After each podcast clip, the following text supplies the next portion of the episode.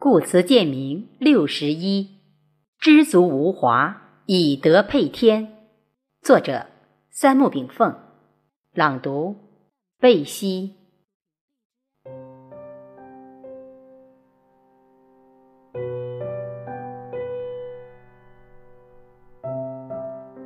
量子力学的发展正在逐渐让人类社会还原宇宙的本貌。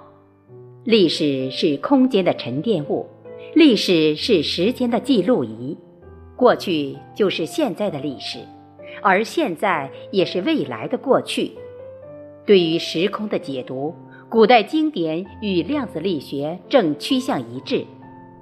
现代量子力学已经证明，时间、空间其实是宇宙现象在变化发展过程中形成的假象，是人类低能观察出现的一种错觉。我们借用《金刚经》的尾部寄语：“一切有为法，如梦幻泡影，如露亦如电，应作如是观。”来说明量子力学的研究成果。文明冲突带动着世界冲突正在不断扩展，其实来源于思想领域、宗教领域、意识形态领域、文化领域的不同观点。而引发的世界观、价值观、人生观的趋向认知不同。随着量子力学的不断深入，人类在古希腊哲学基础上建立起来的以物质与精神及其相互关系为研究对象的传统哲学体系，将会遭到无情的颠覆。日本科学家江本胜博士的水知识答案的实验。明白无误地告诉人们，属于矿物的水也具备高度的见闻觉知能力。这也应验了《金刚经》三十章关于体、相、用三者同为一和相的论断。宇宙本来就是浑然一体的，《易经》用六十四卦科学清晰地表明，宇宙现象的变化状态。最终归于八大类及六十四小类之中，也就是自然大道，不管如何生发变化，也仅仅有六十四种基本状态而已。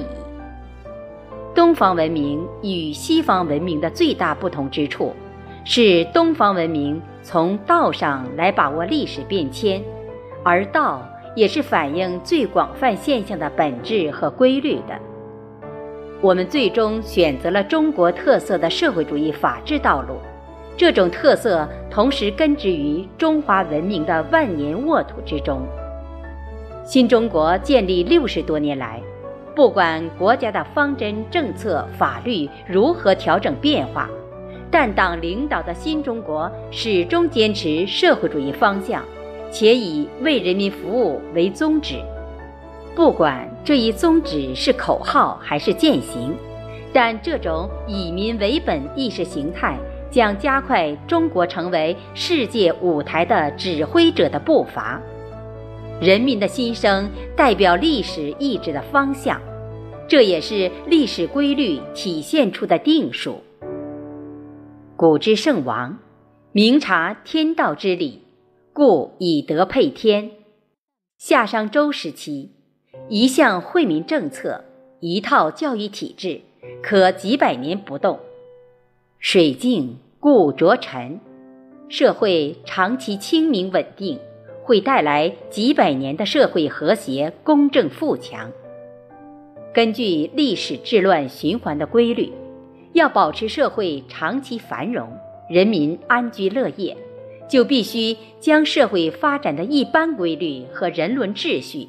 以及行为规范等，以法律的形式固定下来，并且官民奉守，这就是法治精神的再现。从道治、德治、人治、礼治到法治，再到全面法治，这需要很长的培育过程。中国两千余年的儒家思想提倡三纲五常，其中五常是人伦之道。而三纲则是人伦之序。三纲中的君为臣纲，父为子纲，夫为妻纲，就是人治的理论来源。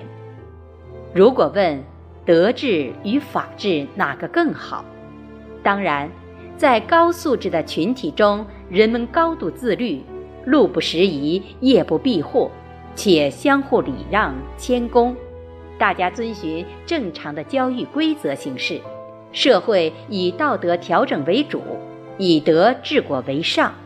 这就是德主行辅。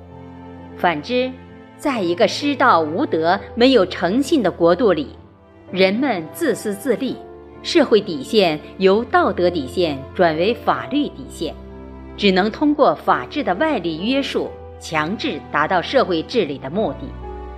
不管德治的自律，还是法治的他律，都需要官员清明，百姓淳朴。